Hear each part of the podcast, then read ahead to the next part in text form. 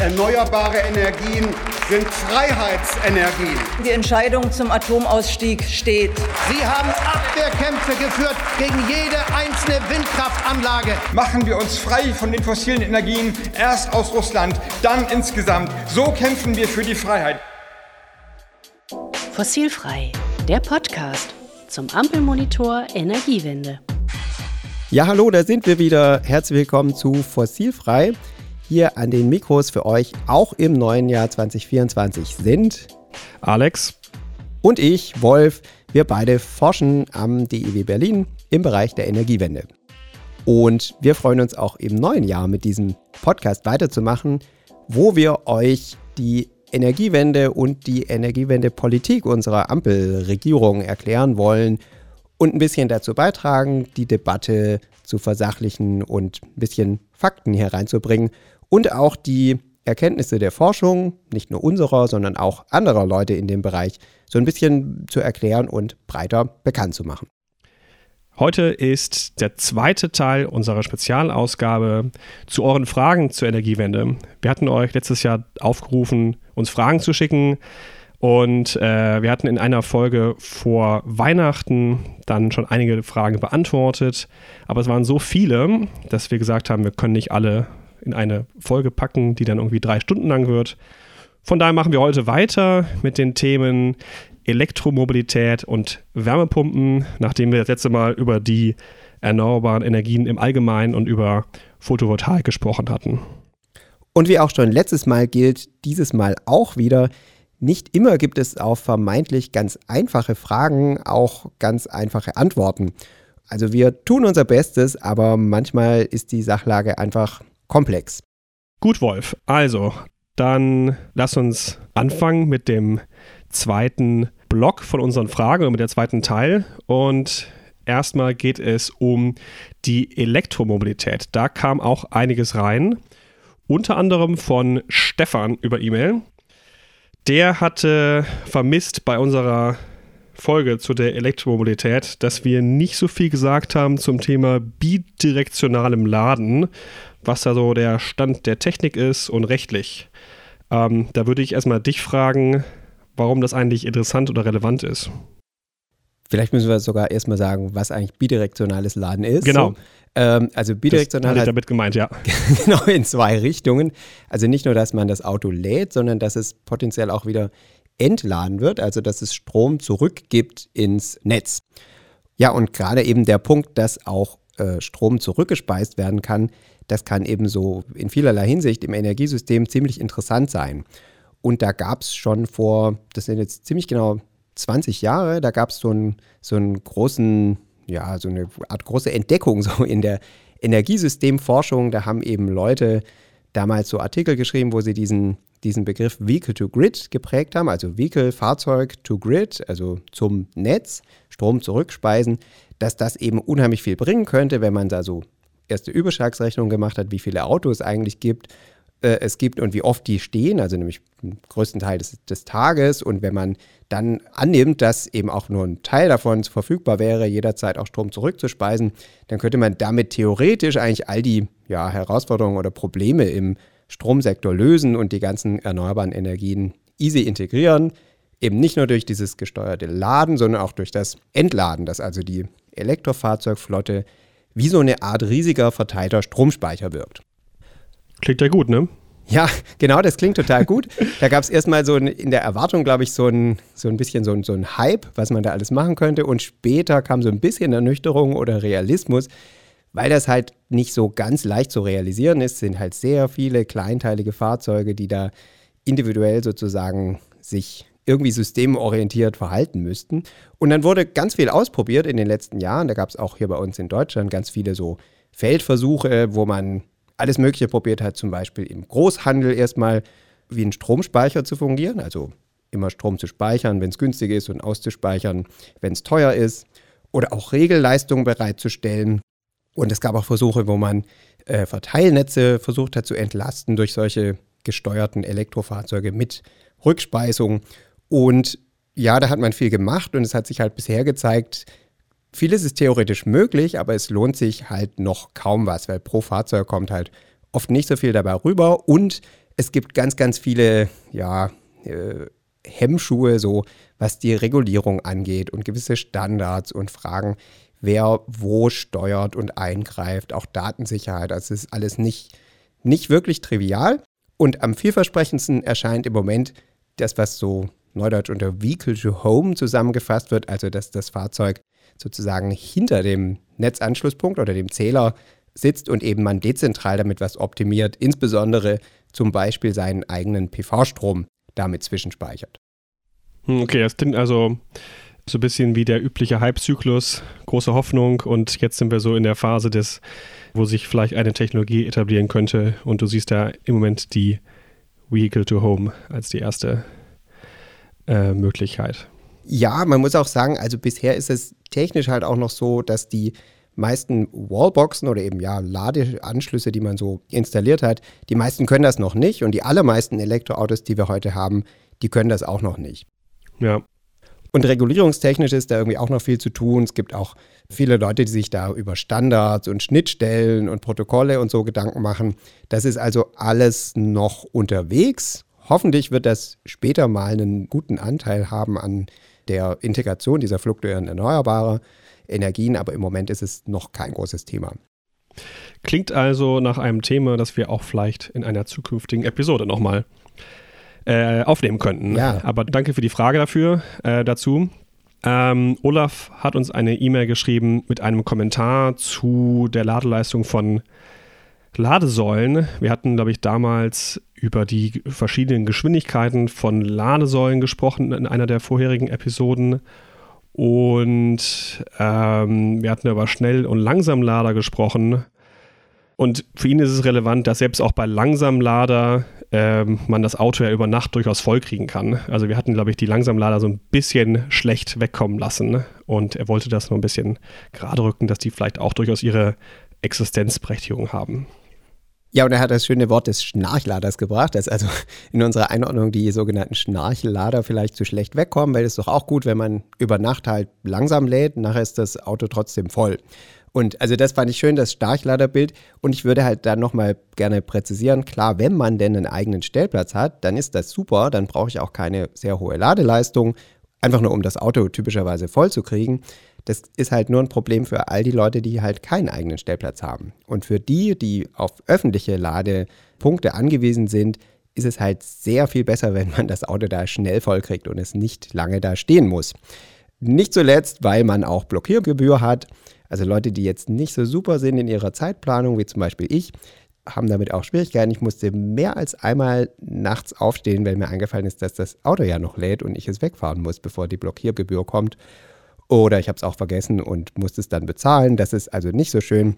Und vielleicht würde ich sagen, langfristig wäre es selbst für die Leute, die einen eigenen Stellplatz haben, natürlich schon interessant, wenn sie mit möglichst hoher Ladeleistung laden können, um dann auch eben Phasen mit sehr hoher erneuerbarer Energienverfügbarkeit stärker ausnutzen zu können und weniger so eine Bandlast haben zu müssen, egal wie gerade so die Versorgungslage oder eben damit auch der Strompreis eben ist. Ja, dann haben wir eine Frage bekommen von Karl E. auf Mastodon, also mal über einen anderen Kanal. Er hat gefragt nach unserem Geschwindigkeitsmesser zum Bestand der batterieelektrischen Pkw, wie schnell der wächst, den wir auf unserem Ampelmonitor haben. Und fragt, ist es denn überhaupt das richtige Maß zu fragen, wie schnell die Elektrofahrzeugflotte wächst? Und wäre es nicht wichtiger zu fragen, wie schnell nimmt eigentlich der Bestand von Pkw mit einem Verbrennungsmotor ab? Und insbesondere, wenn man sich gegen ein Auto entscheidet, also weniger Autos braucht, dann würde einen das doch den Zielen dieser Energie- und Verkehrswende eigentlich näher bringen, als wenn einfach nur die E-Auto-Flotte wächst. Alex, was sagst du dazu? Ja, die Frage haben wir äh, mehr als einmal bekommen und ist auch eine gute Frage und auch eine wichtige Frage, weil natürlich es in der Tat so ist, dass nicht per se das E-Auto die alleinige Lösung ist.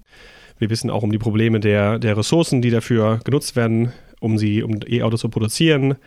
Aber gleichzeitig können wir schon annehmen, natürlich, dass in Zukunft es weiterhin einen Bedarf an Mobilität gibt. Ähm, und dass wir, deswegen brauchen wir auch E-Autos in der Zukunft. Aber klar, natürlich, wenn jetzt weiterhin die Leute mit ihren alten oder dann alten Diesel- und Benzinerautos fahren und wir noch mehr E-Autos haben, ist natürlich damit auch das Klima nicht gerettet. Das Problem ist jedoch, dass die Ampelkoalition sich kein explizites Ziel zur Reduktion des Verbrennerbestands oder des Bestands im Allgemeinen gegeben hat. Also wir tracken diese Zahlen zwar auf dem ähm, Open Energy Tracker, wir können da auch einen Link äh, in den Shownotes lassen, aber es gibt dazu kein, kein wirkliches politisches Ziel. Und es ist sogar tatsächlich so, dass es im Moment noch sogar einen, einen Trend gibt, der noch wächst. Also der Bestand liegt im Moment bei gut 49 Millionen Pkw in Deutschland. Das heißt, man könnte alle BundesbürgerInnen auf die Vorsitze verteilen. Und es blieben sogar ähm, noch Vordersitze frei, ne? Das ist ja wirklich ja, genau. Ähm, ja, das Bild. Also, ja, genau richtig. Und, und, und, gleichzeitig, äh, und gleichzeitig sinken halt die Diesel- und Benzinautos im Moment nur sehr langsam. Ähm, übrigens gibt es so gut 30 Millionen Benziner und 14 Millionen Dieselautos. Und dazu kommen noch ein paar andere Hybride und Gas. Ähm, ja, also das ist ein guter Punkt, aber die Politik hat sich dazu noch nicht so wirklich ein Ziel gesetzt. Ähm, ich kann mir auch gut vorstellen, warum natürlich. Aber ja, langfristig ist natürlich die Idee der Energiewende und auch der Mobilitätswende, dass natürlich zumindest die Verbrennungsmotoren oder die Autos mit Verbrennungsmotoren ersetzt werden durch, äh, durch E-Autos. Genau, aber vielleicht, um das nochmal klar zu sagen, da sind wir halt noch lange nicht. Ne? Selbst dieses Ziel von 15 Millionen im Jahr 2030, reine Elektroautos, das wir ja nicht unbedingt erreichen werden, wenn das so weitergeht, das wäre halt immer dann noch, noch nicht mal ein Drittel der Flotte, die wir Stand heute haben. Ja, also da ist genau. wirklich noch viel Luft. Insofern glaube ich, ist es schon sinnvoll zu gucken, wie schnell die Elektrofahrzeugflotte wächst. Aber man sollte auch die Gesamtflotte im Blick behalten. Ja. Ähm, Karl E. fragt auch noch eine Zusatzfrage. Und zwar, er fragt, ob die Zahlen, die wir beim Ampelmonitor zeigen zu den E-Auto-Zulassungen und zum Bestand der E-Autos, ob die auch die Abgänge mit enthalten. Und er sagt, mögliche Abgänge könnten ja sein, wie zum Beispiel, dass Leasingfahrzeuge nicht in den Gebrauchtwagenmarkt kommen oder die Mitnahme von Prämien und dann den Export. Ja, das ist eine echt gute Frage. Und ja, wir gucken auch immer auf die Abgänge. Und das machen wir, indem wir jedes Quartal schauen, was das Kraftfahrtbundesamt so rausgibt an vierteljährlichem Gesamtbestand. Die machen nämlich also quartalsweise auch eine Erhebung vom Gesamtbestand. wenn man sich das anguckt, dann sieht man, dass jedes Mal von den Neuzulassungen, also die, die, Flotte wächst deutlich weniger schnell als die Neuzulassung. Und wenn man eben annehmen würde, die kämen einfach alle nur dazu und alles andere bliebe gleich. Das heißt, es gibt also Abgänge. Natürlich nicht von den Neuzulassungen, die in dem Monat dazukommen, sondern von den älteren Fahrzeugen. Aber die sind ja alle noch nicht sehr alt, weil wir haben ja erst seit ein paar Jahren reine Elektrofahrzeuge in Deutschland. Und wir machen das bei unserem Ampelmonitor dann eben so, dass wir immer für die ganz aktuellen Monate, für die wir noch keine Gesamtbestandszahlen vom Kraftfahrtbundesamt haben, da schätzen wir ab, jeweils mit diesen sozusagen Reduktionsfaktoren des vergangenen Quartals, dass die Flotte eben netto sozusagen etwas langsamer wächst. Und wenn man das macht, dann haben wir im Moment ungefähr 1,4 Millionen reine Elektrofahrzeuge in Deutschland. Wenn man diese Abgänge eben nicht berücksichtigen würde und nur die Neuzugänge zusammenzählen würde, dann wäre die Flotte seit 2019 auf jetzt 1,7 Millionen Fahrzeuge ungefähr gewachsen, also wäre ja, 17 Prozent größer, als sie jetzt ist. Wir haben also schon über oder knapp 290.000 Autos sozusagen verloren seit 2019. Soweit gehen die Zahlen zurück. Und welcher Kanal es genau ist, ist ein bisschen unklar. Also wir wissen es nicht. So ein bisschen was sind natürlich auch defekte Autos oder Unfallwagen. Aber der größte Teil dürfte sein tatsächlich ein Export ins Ausland. Also Leute haben hier die Kaufprämie mitgenommen und dann nach der Mindesthaltedauer das Auto tatsächlich vermutlich gewinnbringend ins Ausland verkauft. Gut, dann haben wir noch eine weitere gute Frage zur Elektromobilität bekommen von Lars über Blue Sky. Und er hat gefragt, steht die Spitze bei den Neuzulassungen von Elektroautos im Jahr 2023 eigentlich im Zusammenhang mit der Wissing-Förderung? Und falls ja, würde der Abfall bei den Neuzulassungen in den Folgemonaten also für einen Mitnahmeeffekt sprechen. Also dafür, dass die Leute sich auf ein bestimmtes Förderprogramm hin optimiert haben und da was mitgenommen haben. Alex.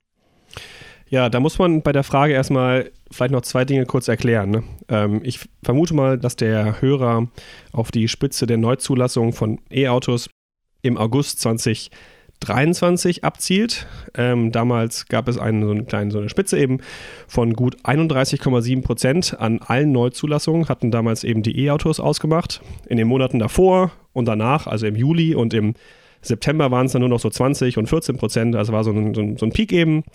Und die Wissing-Förderung, die er erwähnt hat, nehme ich an, das ist die Förderung, die hatten wir auch in der Folge 10 äh, mal analysiert. Das ist eine KfW-Förderung, die wurde im September, also im Monat danach, angeboten für, glaube ich, einen Tag war es. Danach war sie schon ausgeschöpft, nämlich eine KfW-Förderung für eine gleichzeitige Förderung von PV-Anlagen, Speicher, Hausspeicher, einer Wallbox zum Laden und einem E-Auto. Also man brauchte ein E-Auto dafür. Und alles musste ähm, neu sein auch noch, ne? Genau, das E-Auto, jedoch, da habe ich nochmal nachgeschaut, der Zeitpunkt des Autokaufs war egal. Also man konnte schon ein E-Auto haben. Das heißt also, das ist schon mal ein Indiz davon, dass das E-Auto, dass der, dass der Peak im Monat davor jetzt nicht unbedingt auf diese Förderung zurückzuführen ist. Ähm, man hätte das Auto auch schon durchaus länger haben können oder auch danach noch sich besorgen können der Punkt ist halt, dass diese 33.000 Anträge von dieser, wir nennen sie mal Wissing-Förderung, sofort ausgeschöpft waren im September. Und Beziehungsweise es gab äh, viel mehr Anträge, ne? aber nur 33.000 wurden tatsächlich äh, bewilligt und ganz viele genau, Leute genau. gingen leer aus. Genau, also da ist es unklar, ob man vom Vormonat August dann auf diese 33.000 Anträge dann im, im Nachmonat dann irgendeine Korrelation oder irgendeinen Zusammenhang schließen kann. Was, glaube ich, relevanter ist, ohne jetzt die, die Förderung nochmal selbst zu bewerten, ist, dass im August 2023, also in dem Monat, der so, als eben diese Spitze war, das war der letzte Monat, äh, in dem gewerbliche E-Autos oder Zula gewerbliche Zulassung von E-Autos einen Umweltbonus erhalten haben. Und das ist deutlich äh, realistischer anzunehmen, dass das diese Spitze ausgemacht hat. Ja, und vielleicht nochmal zu dieser konkreten Frage, gab es da einen Mitnahmeeffekt? Also das ist sehr wahrscheinlich, wenn man sieht, das hat also für 33.000 Autos letztlich gereicht. Also selbst unter optimistischsten Annahmen könnte man sagen, wäre dadurch die Elektrofahrzeugflotte um 33.000 Autos gestiegen, wenn denn alle wirklich zusätzlich gekommen wären. Das ist also wen, deutlich weniger als was wir im Durchschnitt im Jahr 2023 in jedem Monat zugelassen haben, also weniger als einen Monat extra und macht sozusagen den Kohl alles andere als fett. Dafür gab es ordentlich Förderung. Also ich denke, man kann klar davon ausgehen, dass es hier einen großen Mitnahmeeffekt gab. Gut. Kommen wir zum Punkt Wärmepumpen. Da gab es auch einige Fragen, wie ihr euch vorstellen könnt. Ein immer noch kontroverses und auch ein kontroverses Thema, aber auch ein Thema, was viele von euch scheinbar immer noch interessiert. Das freut uns sehr. Und wir steigen gleich ein mit einer Frage, die über Instagram zu uns kam von Niklas0503. Und er fragt ganz allgemein, wie wirtschaftlich sind Wärmepumpen, gerade in Bezug auf die Amortisationszeit? Wolf. Ha, toll, dass ich gleich diese Frage beantworten soll. Das ja. ist natürlich per se gar nicht zu beantworten, weil es hängt immer davon ab, grundsätzlich, da geistern ja auch so verschiedene Zahlen durch die Debatte und durch das Internet. Leute sagen so 10 bis 15 Jahre, je nachdem. Es kommt natürlich total drauf an. Und zwar, wichtige Faktoren sind erstmal der Kaufpreis, wie teuer ist die Wärmepumpe, was muss alles gemacht werden und im Zusammenhang damit, wie viel Förderung kann ich bekommen für die Wärmepumpe. Das ist erstmal ganz entscheidend, aber eben auch die Frage, wie gut oder schlecht ist mein Haus gedämmt, also wie viel wie viel Energie brauche ich nachher, also wie viel Strom brauche ich letztlich für die Wärmepumpe. Und dann ganz wesentlich, wie entwickeln sich die Strompreise gegenüber den Preisen dessen, mit dem ich bisher geheizt habe oder was eben die Referenz ist, also zum Beispiel der Erdgaspreis und äh, in Verbindung damit auch die CO2-Bepreisung. Und so, also qualitativ ganz klar ist eben, je höher der Strompreis, desto länger dauert es. Und umgekehrt, je höher der Erdgaspreis und der CO2-Preis, desto kürzer dauert das, bis sich so eine Wärmepumpe tatsächlich amortisiert. Dazu kommt auch noch die Frage, wenn man zum Beispiel ein Haus hat, wo man den Strom selbst produzieren kann, dann ist die, die mögliche Amortisationszeit vielleicht noch kürzer, weil natürlich dann der entsprechende Strompreis noch niedriger ist. Also von daher, ja, ähm, ist die Frage, glaube ich, in dieser Allgemeinheit nicht zu beantworten. Aber was wir, glaube ich, schon sagen wollen, ist auch, dass wir schon glauben, dass bei steigenden Gas- und CO2-Preisen langfristig sich auf jeden Fall der Betrieb einer Wärmepumpe schon für die meisten Nutzerinnen lohnen sollte. Und was wir noch dazu sagen müssen, ist, dass die Förderung ja auch wirklich sehr umfangreich und üppig ist und auch explizit jetzt nicht zusammengestrichen wurde, trotz all dieser Finanzierungsschwierigkeiten, die wir gerade so bei der Transformation haben. Es gibt zurzeit wirklich viel Geld für den Einbau von Wärmepumpen. Wir kommen auch später nochmal dazu. Ja, und dann haben wir noch eine E-Mail bekommen, oder ich glaube sogar mehrere, von Julian. Er hat nochmal darauf hingewiesen, man kann aber Wärmepumpen nicht nur auf diese Effizienzperspektive verengen, also dass sie sozusagen energieeffizienter sind als äh, jetzt zum Beispiel eine Erdgasheizung, das ist ja vollkommen unstrittig, aber vielleicht nicht der einzige entscheidende Punkt. Und er fragt nochmal, gibt es denn nicht auch wirklich auch andere Aspekte, die wirklich wichtig sind für viele Leute? Zum Beispiel, das eine ist diese hohen Anschaffungskosten, also nicht nur, dass die Kosten insgesamt irgendwann sich amortisieren, sondern dass sie eben am Anfang einmal so heftig anfallen. Auch solche Sachen mit Ausfallpunkten, wann geht das kaputt? Das Thema Geräusche, sind die Dinger laut? Nehmen sie Platz weg oder habe ich eben vor Ort möglicherweise nicht genug Platz? Und auch sowas wie Wärmeempfinden. Wärmepumpen gehen ja in der Regel mit ähm, oder gehen oft mit so Niedertemperaturheizungen einher, also so Flächen- oder Fußbodenheizungen.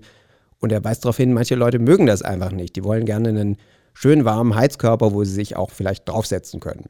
Was sagst du dazu, Alex?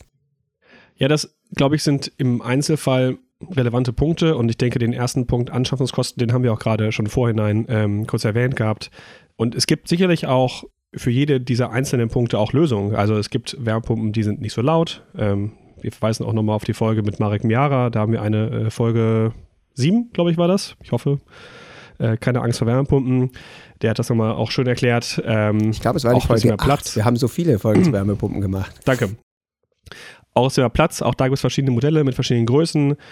Und klar, ähm, es, es gibt wie bei jeder neuen Technologie gibt es halt Änderungen, genauso wie das E-Auto natürlich keinen Motorenlärm hat. Ist es, wenn man halt Motorenlärm mag, dann ist natürlich das E-Auto nichts für einen.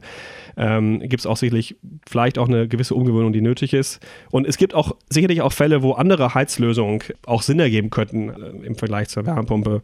Aber der Punkt ist ja hier, äh, wir wollen ja keine individuelle Beratung machen, sondern es geht ja hier um, um systemische Fragen. Und nach all dem, was wir wissen und auch was die Wissenschaft, glaube ich, bis jetzt so, so rausgefunden hat, ist einfach die Wärmepumpe die Technologie, die quasi am massentauglichsten ist und die auch systemisch gesehen am meisten Sinn ergibt. Wie schon gesagt, es mag einzelne Häuser geben oder einzelne Apartments geben, wo vielleicht andere Lösungen mehr Sinn ergeben oder auch vielleicht, dass auch die Leute einbauen wollen. Das ist auch in Ordnung.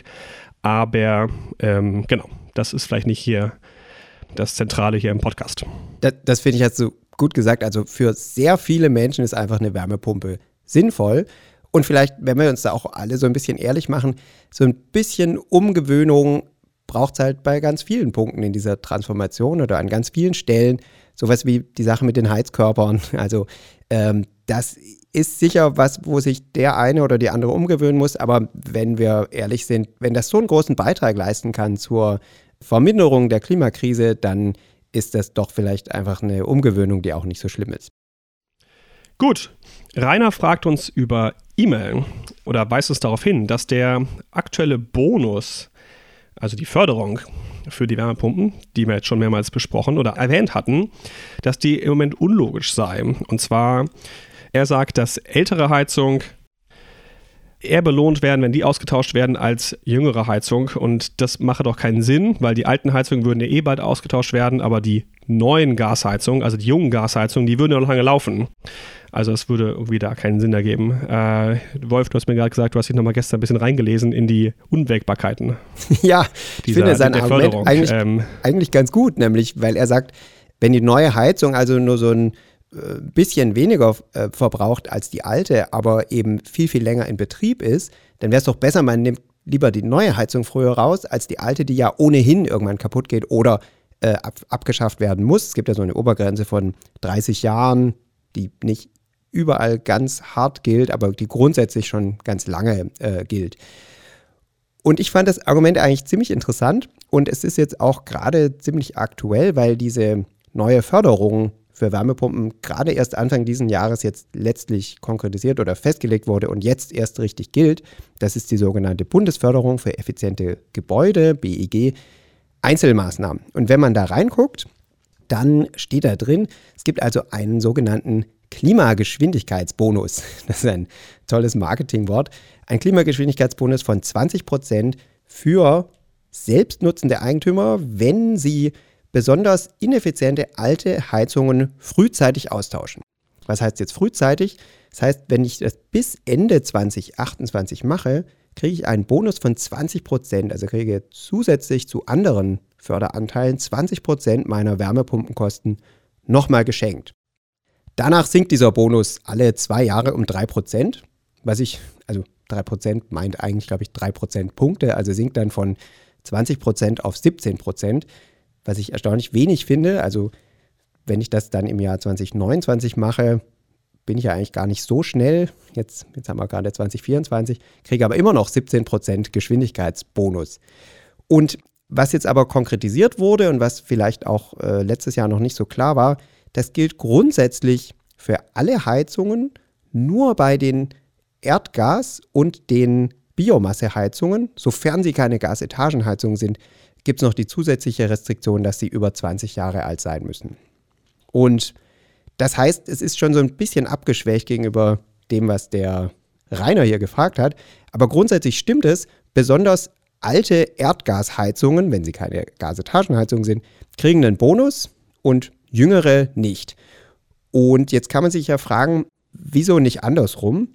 Also sozusagen, je neuer die ersetzte Heizung, die Gasheizung, desto mehr Förderung. Den Gedanken finde ich interessant, aber es wahrscheinlich zurzeit wäre das keine sehr gute Story, weil man würde dann ja Heizungen, die sehr neu sind, tatsächlich rausreißen. Und das war ja ein so ein aufgeladener Punkt in der Debatte, dass die Leute nicht wollten, dass funktionierende Heizungen verschrottet oder abgefragt werden, also sozusagen Kapital vernichtet. Das kommt, glaube ich, nicht sehr gut. Und man muss noch dazu sehen, viele der neueren Erdgasheizungen haben selbst bis vor kurzem ja noch eine Förderung bekommen. Das ist also auch keine so schöne Geschichte, dass wir bis vor kurzem Geld gegeben haben, dass sich die Leute diese Heizung einbauen. Und jetzt würden wir gleich subventionieren, dass sie sie gleich wieder ausbauen. Also ich wollte nochmal zusammenfassen, die Gas- und Biomasseheizungen, die kriegen diesen Bonus nur, wenn sie mehr als 20 Jahre alt sind. Alle anderen Heizungen würden diesen Bonus kriegen, wenn man eben die alte Heizung ausreißt und dann eben bis 2028 eine Wärmepumpe einbaut. Genau, und zwar ganz egal, wie alt diese Heizungen sind, die man ersetzt. Genau, das heißt also, ich könnte zum Beispiel auch meine Eltern jetzt, die gerade eine neue Ölheizung eingebaut haben, die könnte ich jetzt immer sagen, hey, wenn ihr es euch bis 2028 entscheidet, eine neue Wärmepumpe einzubauen, dann würdet ihr noch 20% oben drauf kriegen. Ja, ist doch ein schöner Vorsatz für 2024. Ich versuch's nochmal. Wir, wir berichten in weiteren Folgen, ob Alex damit erfolgreich war. Aber was da übrigens noch interessant ist, ähm, gerade bei diesen Ölheizungen, ist, dass es grundsätzlich auch einen ziemlich großen Unterschied gibt im durchschnittlichen Alter der Heizungen in Deutschland. Da gibt es Zahlen vom BDEW. Also eine typische Erdgaszentralheizung ist im Schnitt so gut zwölf Jahre alt. Eine typische Ölheizung, also im Durchschnitt, ist 18 Jahre alt. Heißt, Ölheizungen sind einfach ohnehin schon viel älter als Erdgasheizungen.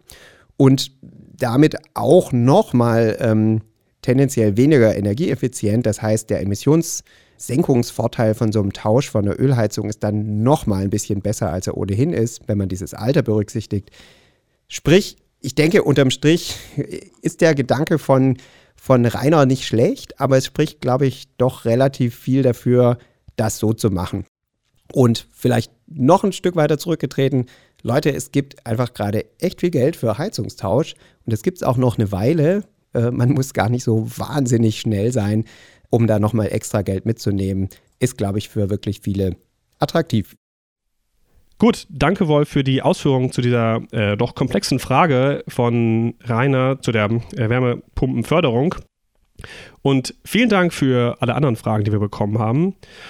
Ähm, wir haben noch einen Nachklapp zur letzten Folge. Und zwar, da hatte Daniel auf Blue Sky gefragt, wann Deutschland das erste Mal 24 Stunden komplett ohne Kohlestrom auskommen könnte. Und wir hatten in der letzten Folge gesagt, ja, das wissen wir nicht ganz genau, das ist auch nicht so relevant.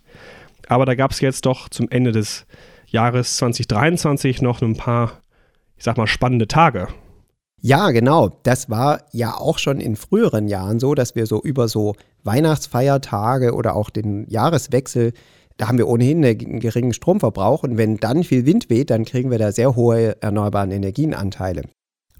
Und so war das auch dieses Jahr und sogar noch deutlich ausgeprägter als in den Vorjahren. Wir hatten da mehrere Tage über die letzten, ja, so ungefähr zwei Wochen des Jahres 2023, in denen die erneuerbaren Energienanteile super hoch waren. Das sieht man immer schön auf den Energy Charts äh, unserer Fraunhofer ähm, ISE-Kollegen. Da stecken wir auch gerne einen Link in die Show Notes. Das war eben sehr ausgeprägt und wir hatten einige Tage, wo dann die heimische Stromerzeugung aus erneuerbaren Energien sogar höher waren als unsere heimische Nachfrage. Also der Anteil der Erzeugung an der Nachfrage war sogar über 100 Prozent. Und da hat man dann einen Punkt eigentlich ganz schön gesehen, den wir in der letzten Folge schon mal angesprochen hatten. Selbst an diesen Tagen hatten wir noch Kohle im System. Also es lief noch Braun- und Steinkohle, obwohl wir schon mehr als 100 Prozent unserer Last mit Erneuerbaren decken konnten. Und was ja auch spannend ist, wenn du sagst, mehr als 100 Prozent der Last könnte durch erneuerbare Energien gedeckt werden, dann bedeutet das ja auch, dass der Strompreis extrem niedrig war. Und in der Tat war der Strompreis in manchen dieser Tage sogar negativ für längere Perioden oder sehr, sehr niedrig und trotzdem liefen die Kohlekraftwerke. Das heißt, die Kohlekraftwerke haben quasi Strom produziert und äh, gleichzeitig dafür Geld bezahlt. Und da gibt es dann noch zwei Erklärungen, nämlich das eine ist, wir sind halt keine elektrische Insel, ne? wir sind in einem europäischen Stromverbund und der Strom fließt auch ins Ausland. Das erklärt jetzt noch nicht ganz die niedrigen, die negativen Preise, also niedrige Preise schon, aber negative Preise sind auch dann nicht mehr so attraktiv. Da kommt noch ein, selbst wenn ich den Wind, äh, wenn ich den Export berücksichtige, da kommt noch ein zweiter Punkt dazu, nämlich die sogenannte Kraft-Wärme-Kopplung. Also einige Kohlekraftwerke, vor allem bei der Steinkohle ist das relevant, die erzeugen halt nicht nur Strom, sondern die erzeugen auch Wärme. Und viele, gerade ältere Anlagen, können das auch nur in bestimmten Verhältnissen machen. Das heißt, immer wenn die Wärme bereitstellen für das jeweilige Fernwärmesystem, was sie eben in, den, in diesen kalten Tagen machen mussten, erzeugen sie halt auch Strom und der ist dann immer noch im System. Und es liefen sogar auch noch Gaskraftwerke, soweit ich das gesehen hatte, und auch Biomassekraftwerke, die natürlich jetzt erneuerbar sind, aber auch die scheinbar nicht so flexibel, noch nicht so flexibel sind, dass man sie komplett abschalten könnte. Also auch diese Anlagen haben scheinbar produzieren müssen und auch einen sehr niedrigen oder negativen Strompreis erhalten. Ja, ich glaube, das könnte man sogar nochmal differenzieren, weil die Gaskraftwerke, die haben wiederum produzieren müssen, ebenfalls wieder über KWK, über Kraft-Wärme-Kopplung. Und bei den Biomassekraftwerken, die mussten streng genommen nicht, aber für die war es immer noch vorteilhaft, weil die eben eine Förderung bekommen über Marktprämien oder ganz alte über Einspeisevergütung, ja. die eben es noch äh, vorteilhaft machen, immer noch sozusagen einzuspeisen. Also man sieht an diesen extremen Stunden, dass wir noch einiges an, wie wir sagen würden, Flexibilisierungsherausforderungen haben im System und sozusagen erst noch gesamtsystematisch lernen müssen, mit diesen Situationen umzugehen. Aber man kann sozusagen einen Strich drunter ziehen. Ganz ohne Kohlestrom werden wir erst sein, wenn wir die Kohle vollends abgeschaltet haben und es keine Kohlekraftwerke mehr gibt. Aber mit einzelnen Tage oder gar Stunden mit vielen Erneuerbaren, das können wir heute schon. Wobei ich da nochmal anfügen würde, das ist halt nicht super aussagekräftig und ist eine schöne Meldung, aber vielleicht sollten wir einzelne Tage nicht zu sehr feiern, weil es gibt auch Tage mit wenig erneuerbaren Energien. Wenn wir bei, bei Wochen oder ganzen Monaten mit wirklich Vollversorgung erneuerbarer Energien sind, dann sind wir richtig weit gekommen. Aber das ist doch nochmal eine schöne Brücke, die du gerade gebaut hast zwischen der Wärme, die durch die Kohlekraftwerke ähm, produziert wird, äh, und den Wärmepumpen vorher. Also das heißt also erst, als erst mit Wärmepumpen und anderen erneuerbaren Wärmetechnologien können wir eben die Kohlekraftwerke auch abschalten und dann gibt es eben auch vielleicht mal Tage in baldiger Zukunft, wo eben tatsächlich 100% Erneuerbare das System versorgen. Ja, es kommen auch wieder Tage, wo wir eine neue Folge machen werden. Aber erstmal beenden wir diese hier. Wir haben uns sehr gefreut über all eure Fragen, die ihr uns geschickt habt. Bitte tut das auch weiterhin. Idealerweise über fossilfrei.dw.de. Schreibt uns dorthin einfach eine E-Mail, die sehen wir auf jeden Fall. Wir finden auch eure Anregungen, Fragen, Kommentare auf Social Media. Insbesondere sind wir beide bei Mastodon und Blue Sky. Ihr habt uns vielleicht da auch schon gefunden. Dort nehmen wir euch höchstwahrscheinlich auch wahr und versuchen auch dazu antworten. Nehmen auch gerne eure Fragen in weitere Folgen mit. Und falls euch die Folge gefallen hat, dann abonniert uns doch gerne in dem Podcast-Player eures Vertrauens und gebt uns dort auch gerne ein Like oder einige Sterne. Das würde uns sehr helfen. Ja, das wäre wirklich toll. Ja, vielen Dank. Bis zur nächsten Folge. Sagen wir Tschüss. Tschüss.